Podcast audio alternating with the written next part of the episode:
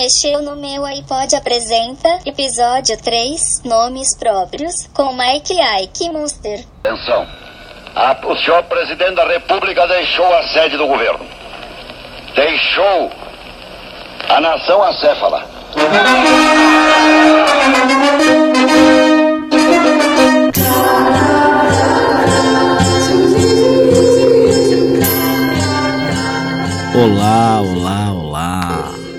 Antes de mais nada, este não é um podcast sobre ditadura, sobre o tropicalismo, tropicália, enfim.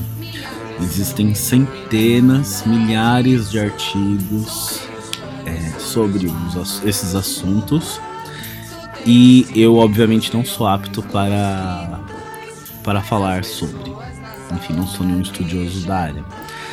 Esse podcast, o episódio número 3 do Que Mexeu no iPod, é simplesmente uma homenagem a seis discos que completam 50 anos agora em 2019 e tem como objetivo uma simples homenagem a discos que eu gosto bastante e a base deles é o nome próprio é a afirmação, é a identidade. Obviamente, não tem como escapar do assunto, dar uma contextualização do que estava acontecendo no Brasil a partir do golpe militar, né, de 64, e também uma pequena introdução ao tropicalismo, né? Porque uma das coisas que esses seis discos têm em comum é a pessoa, o artista, o compositor, o arranjador, o maestro chamado Rogério Duprá. Ele é o arranjador de quase praticamente todos os discos. Essa panelinha, né, que eu vou falar um pouco mais pra frente. E responsável por um dos responsáveis pelo tropicalismo, né? A partir do lançamento é, do álbum, seu único disco, que é o A Banda Tropicalista do Duprá, em 68. Ele começa com alguns covers, principalmente de Beatles, né? E já tem a participação de Caetano Veloso, tem a Chega de Saudade do, do Tom Jobim com Vinícius de Moraes, né? Tem letras do, do Chico Buarque e tudo mais. E é um disco, um dos primeiros discos do tropicalismo. Claro que a grande abertura, né, com certeza é o Tropicalia ou Panis et Circenses, que foi lançado por Caetano Veloso, Gal, Gilberto Gil, Nara Leão, Mutantes e Tom Zé, uma outra figura super importante, né, junto com os poetas Capinã e Torquato Neto. E claro, o maestro Rogério Duprá, né? esse disco ele veio de um boom pelo festival, o terceiro festival da música popular na TV Record do ano de 67, um ano super importante também para música. Mas não é o foco deste podcast. Eu gostaria de começar, então, é... fica aí a dica também, né, para pesquisarem sobre o tropicalismo, tropicalia e tudo mais. Eu quero focar principalmente no nessas afirmações, nesses discos tão importantes para a cultura brasileira, para a música brasileira e como eles é, influenciam até hoje a nossa música, seja no papel de discurso, na estética, enfim. O tropicalismo, só para dar um overview, ele não ficou só focado na música. Né? Tem muitas vertentes aí nas artes plásticas, no cinema. Foi uma transformação é, gigante né, para a cultura brasileira. É tão importante quanto a Semana de Arte Moderna de 1922, na minha opinião. É, uma, é um movimento grandioso para a cultura brasileira.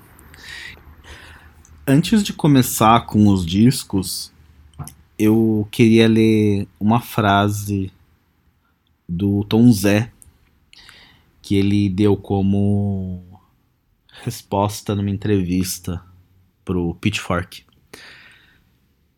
Que começa assim: Sim, estávamos com medo.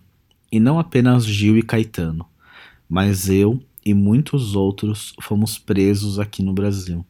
O que o regime militar não conseguia imaginar era que, nos recantos mais profundos, nos condutos de subversão das conexões cerebrais, e especialmente naquele solo remodelado pelo tornado da Tropicália, surgiram novas ideias que permitiram a sobrevivência do Brasil. Assim como o medo é o pai dos sonhos, a covardia é a mãe da coragem. Então, eu gostaria de começar com o disco da assinatura. Assinatura de Caetano. Um, Bora lá. Dois, três.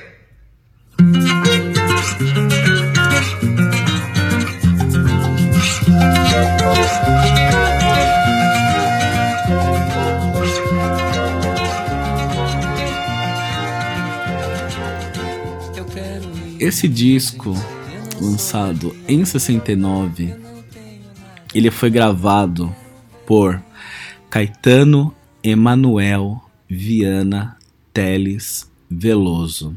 Este é o nome completo de Caetano Veloso. Eu gostaria de começar as introduções para o discos com o significado dos nomes, né? Porque é muito de afirmação, né? Pelo que eu pesquisei aqui na internet, é, o nome Caetano ele significa natural de Gaeta. Né? O nome tem origem no latim Caetanus, que quer dizer natural de Gaeta, e tem como variantes italianas as versões Gaetan e Gaetano, mais próximo do nome da cidade. Aqui a internet nos diz que Gaeta é uma cidade antiga da Itália, inicialmente chamada de Caeta, cujo nome significa poço, caverna subterrânea. É interessante esse significado de poço, caverna subterrânea, sendo que, é, metaforicamente dizendo, claro, né? Esse disco de 1969, Caetano Veloso, ele foi gravado nos meses, né, entre a libertação de Caetano na, da prisão e o seu exílio na Inglaterra, né? Ele então, o Caetano que não precisa falar muito sobre, né? Um dos maiores letristas e poetas que, que o Brasil tem até hoje, né? Ele rascunhou esse disco usando apenas sua voz e violão e depois ele enviou para Rogério Duprá para poder trabalhar ali aqui em São Paulo, né? Então, depois que ele foi libertado da prisão, né, o, esse trauma, encarceramento, esse é, dentro dessa caverna, entre aspas, caverna subterrânea, ele gera um trauma, obviamente, no, no Caetano, né? E tem umas. É bem expresso na música The Empty Boat, que tá nesse disco, né? E o que eu gosto muito desse disco é que ele mostra diversos lados de Caetano. Né? Tem os tambores do carnaval, uma bossa nova bem ali de leve, tem uma parte do tango, do fado. Né? Ele é cantado em espanhol, inglês e obviamente português, né? E tem algumas explosõezinhas assim de rock psicodélico, que é o que eu mais gosto da parte da Tropicália, né? Esses distúrbios de barulho, de rock. E a capa do do Caetano Veloso de 69 ele é um disco branco com a assinatura dele. E é muito influenciado, muito influenciado pelos discos White Album dos Beatles, né? E também pelo Revolver dos Beatles, né? Principalmente pela psicodelia e, acredito eu, é, pela, pela produção do Duprá em cima de reverberações musicais, né? E é um é o som né, de, um, de um artista desafiando tudo, né? Por conta da censura, do militarismo. É um disco muito corajoso, é um disco leve, né? Porque tem canções como é, Irene, que é super divertida, que abre o disco, né? É, Marinheiro Só, que é do. que é tipo uma marchinha de carnaval, né? E tem as músicas lindas, né? Que é Lost in Paradise, que eu amo bastante. E a música do Gil Alfômega, que encerra o disco. É... Atrás do trio elétrico também, que é um clássico. Enfim, a gente ainda canta, a gente ainda dança essas músicas hoje nos bloquinhos, durante o carnaval e nas festas de brasilidades que tem aqui em São Paulo. É um disco muito muito clássico da, da Tropicália, enfim, que abriu abriu portas para vários ar, outros artistas durante a época. E enquanto ele estava fechado. Né? É um disco bem eclético do Caetano. Eu não sou um conhecedor nato assim de Caetano. Eu gosto de eu gosto bastante do artista, claro, mas eu não sou um conhecedor nato. Mas é um disco que eu gosto bastante. Principalmente por Irene, né? Que eu lembro que eu tava assistindo Durval Discos e a Rita Lee entra. É, o filme Durval Discos, né? E o a Rita Lee entra e pergunta: Eu quero o disco da assinatura do Caetano, porque eu quero saber por que a Irene ri. Por que, que a Irene ri? Por que, que a Irene ri, né? Irene é o nome da minha tia mais velha. Então eu sempre lembro bastante dela quando eu escuto essa música. E basicamente basicamente é pouco, né, para falar de, de Caetano ou da discografia dele, mas eu pretendo ser breve. É, agora vamos para minha queridinha que eu amo muito. O nome dela é Gal.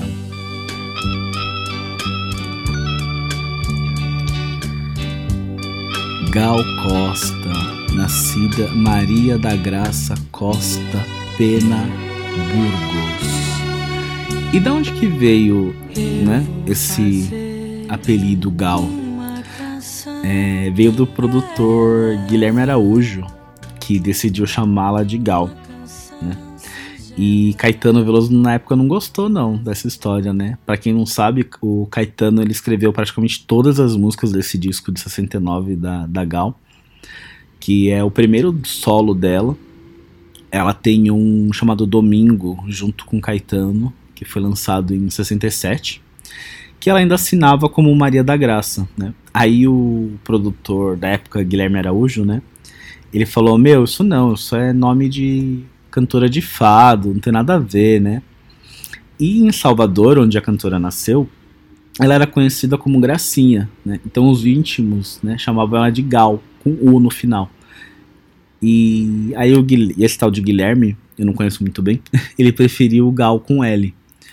Dizia que ele falava que a, a outra opção era menos feminina. E é interessante isso, né? Porque sempre vai ter a ditadura de fundo, sempre vai ter o golpe militar de fundo. E foi por isso que o Caetano não gostou, né? Porque GAL, G-A-L, era a abreviatura de general. E naquele momento, então, a Gal Costa virava homônimo do então presidente general Costa e Silva. E aí o Caetano falou: não, não vai chamar de, de, de Gal. Não tem como. E não teve jeito, né? Ela gostou muito do nome e assumiu. E o nome dela é Gal. Esse disco, que é um dos meus preferidos de todos os tempos, é uma delícia do começo ao fim. Tem muita referência desde James Brown, James Joplin, George Ben, tem as músicas do Erasmo, do Roberto. E cara, para mim esse disco é ele é praticamente perfeito. Eu amo muito esse disco, eu sou muito fã da Gal Costa. Eu acho ele bem diverso. Tem as músicas do Tom Zé também, que é Namorinho de Portão. Tem a Lost in Paradise. Isso é bem interessante em toda essa essa galera, né? É um troca-troca genial de composições. Então Caetano escrevia escrevia para para Gal, e Tom Zé também, e eles se trocavam, Jorge Ben também. Tanto que tem. Esses discos todos têm músicas repetidas, né? Que aparecem novamente de outras formas e outras versões, como Lost in Paradise, que aparece no disco do Caetano e aparece aqui também. Tem também Que Pena, ele já não gosta mais de mim, que é do Jorge Ben. Uma versão de Baby, e entre outras, como não identificado também, né, que aparece aqui e aparece em outros, em outros discos também. É... Ah, e tem, a vers... e tem uma apresentação de Baby, né, que é maravilhosa, prova toda essa experiência dos tropicalistas, né, e é uma música pop, doce e anticonsumista, da época. Esse disco ele foi segurado pela gravadora Philips durante a época porque ele foi censurado na época.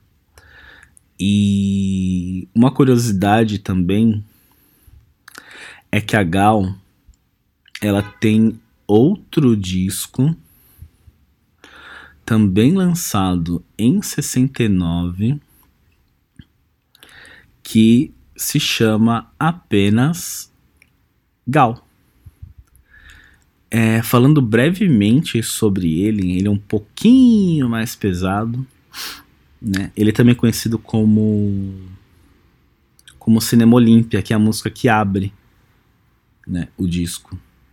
E também tem outras canções, como Com Medo com, Medo, com Pedro, do Gilberto Gil. E também tem o dedinho do do Pra, né? E assim, depois do ano do amor em 67, né? The Summer Love, é... esse portão foi aberto com as referências de James Joplin, Jimi Hendrix, né? As guitarras nervosas e essas mixagens sujas que aparecem em todos esses discos. Gal, meu amor. Agora a gente vai falar um pouco. A gente não, né? Eu, desculpa, tomei um pouquinho de vinho. Vou dar mais um gole.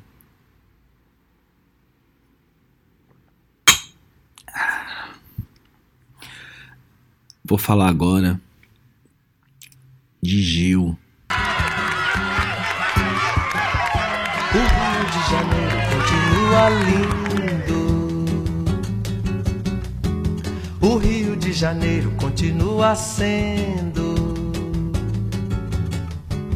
O Rio de Janeiro, fevereiro e março. Alô, alô, Gilberto Passos Gil Moreira.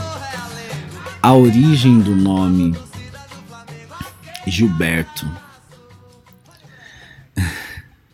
Vem do germânico Gisilbert, formado pela junção das palavras Gisil, que significa penhor, garantia, testemunho e até refém, e Berra, que quer dizer brilhante, luminoso, ilustre ou famoso.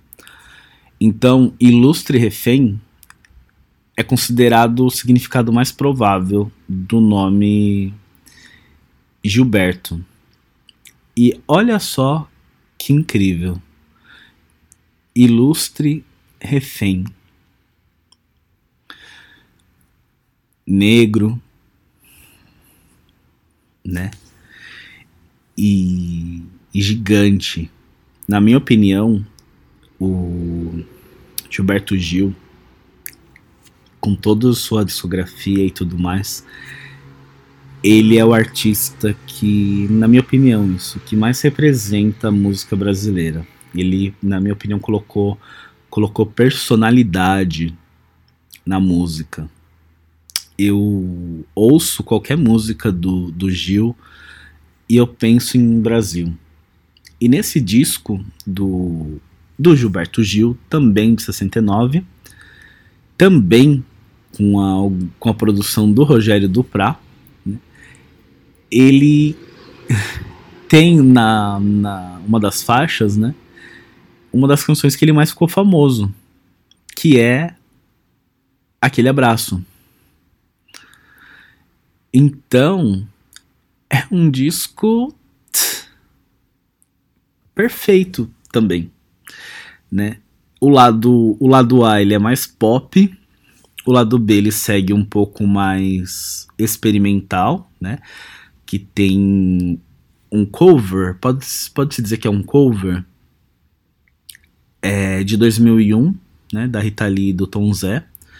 E tem uma brincadeirinha também no final do disco que chama Objeto Semi-Identificado, né? Que brinca com a com a música do Caetano, Objeto Não Identificado.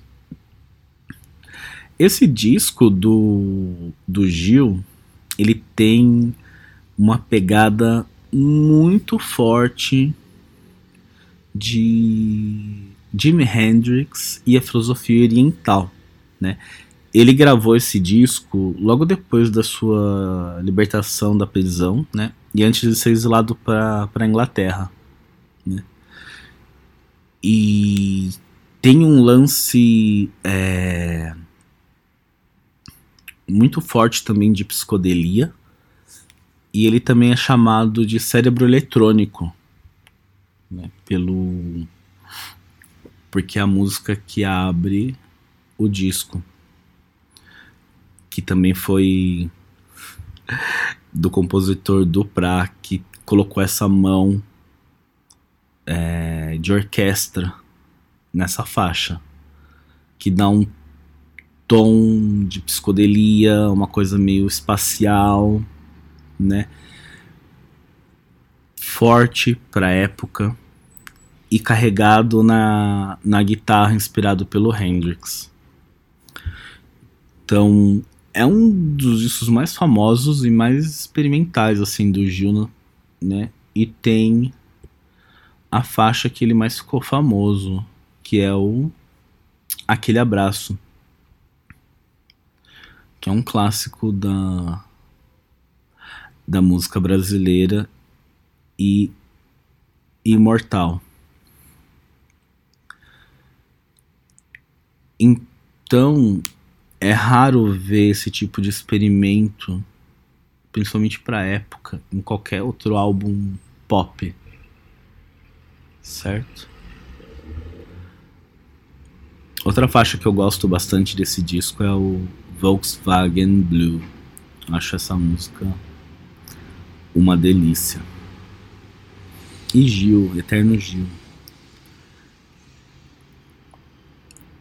Agora nós vamos para ele, Jorge. Jorge bem antes do Jorge.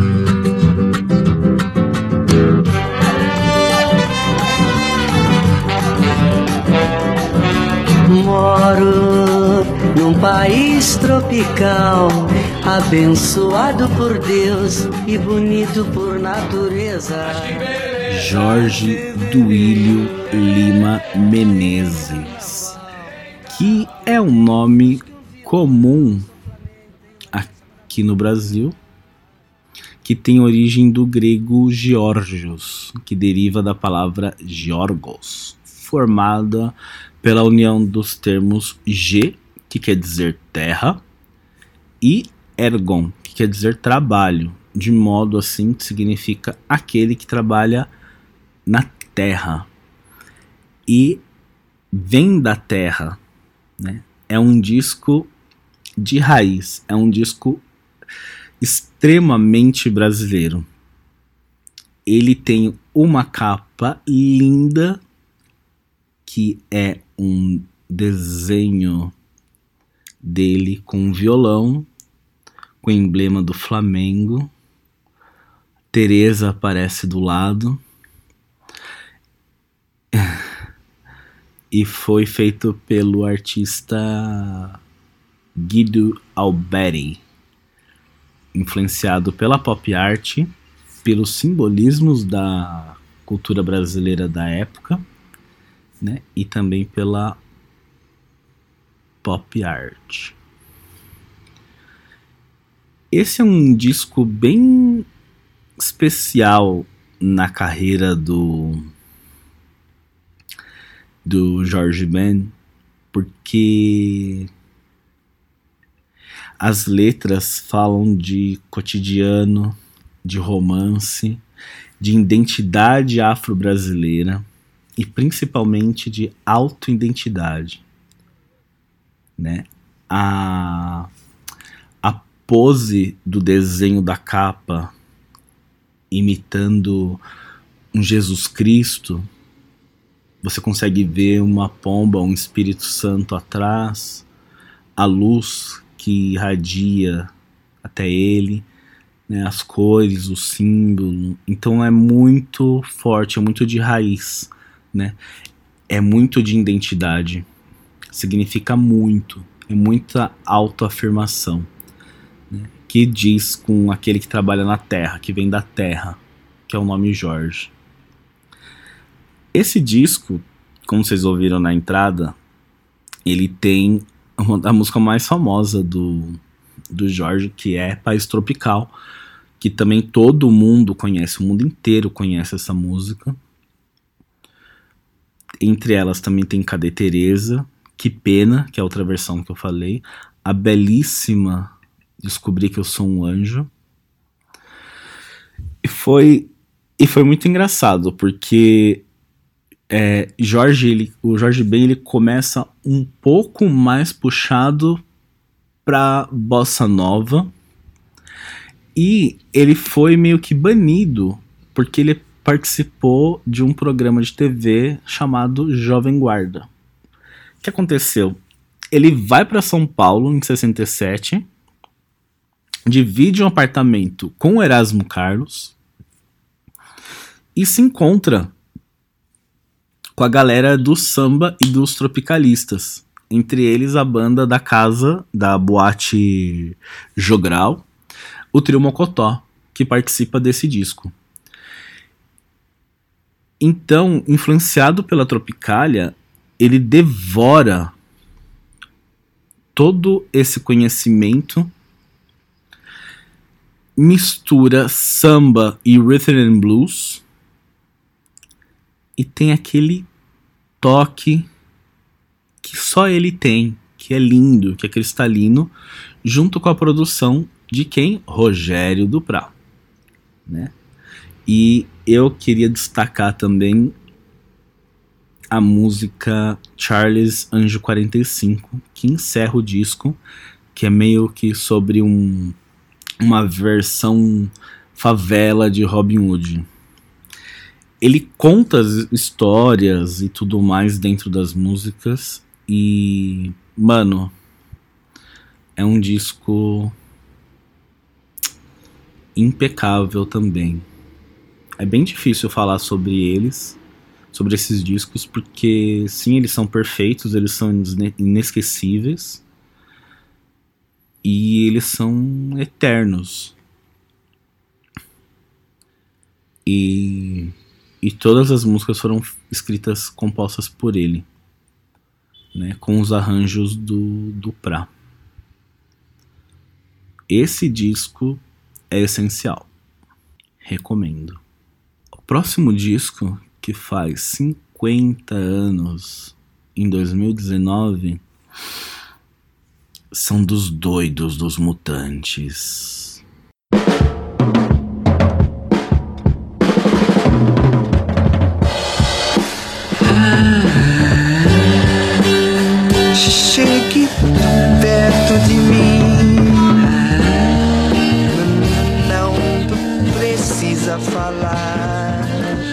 Mutantes é uma é a minha banda banda favorita do Brasil, banda nacional favorita, que conta com Rita Lee Jones, meu xará Arnaldo Dias Batista, e o irmão dele, Sérgio Dias Batista. Mas o que significa Rita? Rita é o diminutivo do nome italiano Margherita, que deu origem a Margarida, a partir do grego margarites, do latim margarita, que quer dizer literalmente pérola. Tem uma galera estudiosa né, que acredita que os gregos tomaram esse nome emprestado do persa, Murvarid, Murwari, que significa criatura de luz, por extensão, iluminada. O nome Rita, segundo a internet, foi encontrado em Portugal em documentos datados de 1792 e é utilizado desta forma, além das línguas portuguesa e italiana, pelos espanhóis e franceses. Pérola iluminada. É a Rita, é a Rita Lee, é a rainha do rock brasileiro. Arnaldo, meu xará, que significa poder da águia, que é forte como a águia. O nome Arnaldo vem do germânico Arnoald. Águia, poder, domínio. é o Loki, tá sempre voando, é poderoso, tá sempre lá em cima, pensando alto. É o Arnaldo Batista. Não tem como.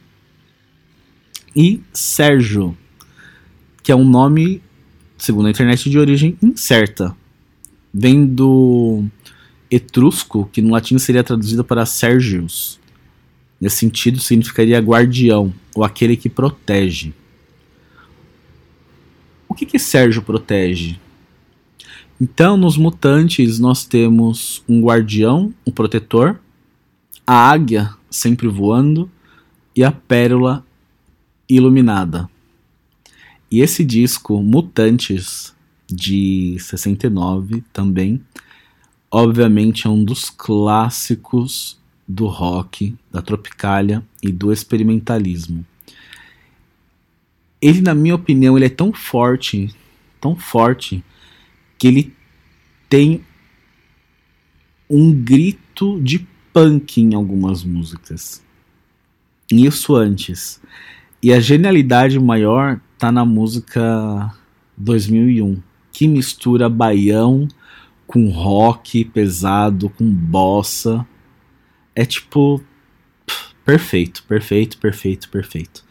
Tem os covers da Quirantela de Luna, que é a Banho de Lua, a gostosinha Rita Lee e a minha favorita, Qualquer Bobagem. Como eu amo essa música.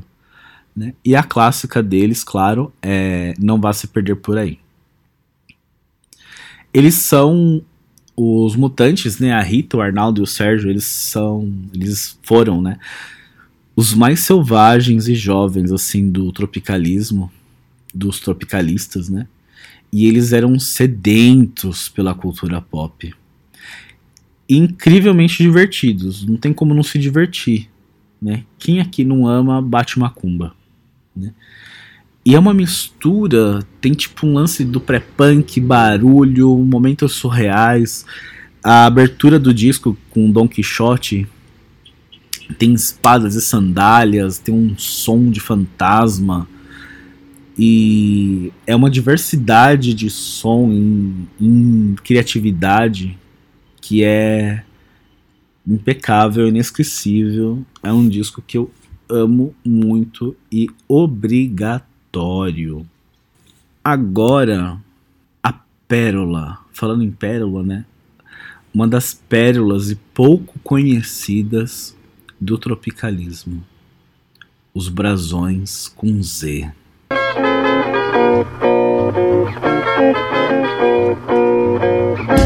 Foi numa tarde de domingo Que alguém perguntando por ela chegou. Deixando meu coração tristonho Senti um mato morrendo de amor. Eu falei, eu menti, eu chorei, eu tô Esse disco, esse único disco, é um achado Ele não tem fama de todos os outros da Tropicália Mas é um disco de vanguarda para a música brasileira. É, é o som dos negros. É uma banda negra que tem como os integrantes originais nesse disco de 69, né?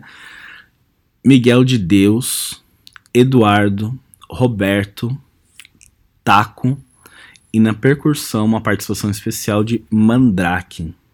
Eu não consegui encontrar muitas informações sobre, sobre a banda na internet, etc. Mas eu acho que o disco fala por si só. Quando você escuta na íntegra ele, ele te responde todas as questões e te leva para outro lugar. Ele tem faixas do Gilberto Gil, que é o Pega Voga Cabeludo. Tem uma música super famosa chamada Carolina Carolbella, que foi composta por Jorge Ben e Toquinho, né? E na época Toquinho namorava a Maria Carolina Whittaker, artista plástica, que é a mãe da Cel, a cantora é, da MPB contemporânea.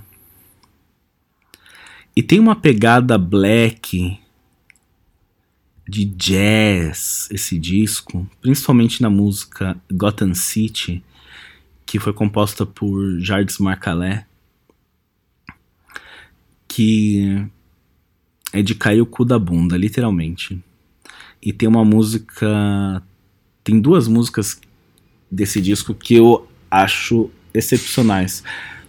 Além do Pega Voga Cabeludo, né, da Carolina Carolbella, que é a faixa 5, Tão Longe de Mim, super romântica, e Feitiço, que tem uma repetição muito de religião afro, sabe? Muito forte. É maravilhoso, maravilhoso. Esse disco é um achado na época do tropicalismo. E todos eles têm em comum essa afirmação do nome próprio. Caetano, Gilberto, Maria da Graça, Jorge, Rita, Arnaldo, Sérgio, Miguel, Eduardo, Roberto, Taco, Rogério. Eles são discos importantíssimos para a cultura brasileira e abriram assim as portas para logo em seguida, assim, nas décadas, nos anos seguintes, né, não décadas, que abriu para outros, outros artistas, né, como Jardim Macalé, Luiz Melodia, o Jorge Maltner, os Novos Baianos, Secos e Molhados. Se você pega a capa do, dos brasões, por exemplo, é muito Secos e Molhados. Tem muita referência aí. Uma parte da carreira do Tim Maia, claro, e é, Belchior, que foi muito inspirado pelo, pelo tropicalismo e também por esses discos, né? Pela poesia de Caetano, que bebia da fonte dos Beatles, do Bob Dylan e por aí vai. Não tem coisa mais linda do que a inspiração e a criatividade e essa brasilidade louca inventiva que é a música brasileira. E o Brasil, na minha opinião, só foi ter uma guinada revolucionária em 94 com o Chico Science e o Mangue Beat. Só que hoje em dia, hoje em dia mesmo, estou falando de 2019, hoje, tem muita gente que critica a música brasileira atual, falando que não tem nada de qualidade, é porque a galera não vai atrás. Não pesquisa, não tem curiosidade, fica só naquilo que é fácil de conhecimento prévio, enfim. Mas tem muita coisa hoje que se não fossem esses discos de 50 anos atrás, a gente não teria. Por exemplo, é, a roupagem, a estética do tropicalismo, né? Tá na Cell, tá no Bugarins, tá no Arnaldo Antunes, mas o principal do tropicalismo é o discurso político. E essa verve crítica, né? Você consegue ouvir hoje somente no rap. Como o rap do Emicida, o rap do Jonga, do Criolo, do Hot Oreia, em alguns funks, por que não? Principalmente no funk político da MC Carol, que é a maior representante hoje em dia. E o que eu acho lindo, a parte, a parte boa, né, dessa época de austeridade, autoridade, censura que a gente está vivendo hoje em dia, é porque sempre vai ter a voz dos artistas, sempre vai ter uma resistência artística. Então, se espelhando no que Caetano, Maria da Graça, Gilberto, Jorge, Miguel, Rita, Arnaldo, Sérgio, todos eles fizeram lá atrás, e mais outros também importantes, a gente tem como lição de casa a referência e a inspiração desses artistas. E uma coisa que eu falo, se tiver um show desses caras, da Gal, do Caetano, do Gil, vão. Porque você não vai estar apenas vendo um simples show. Você vai estar fazendo parte da história da música do Brasil.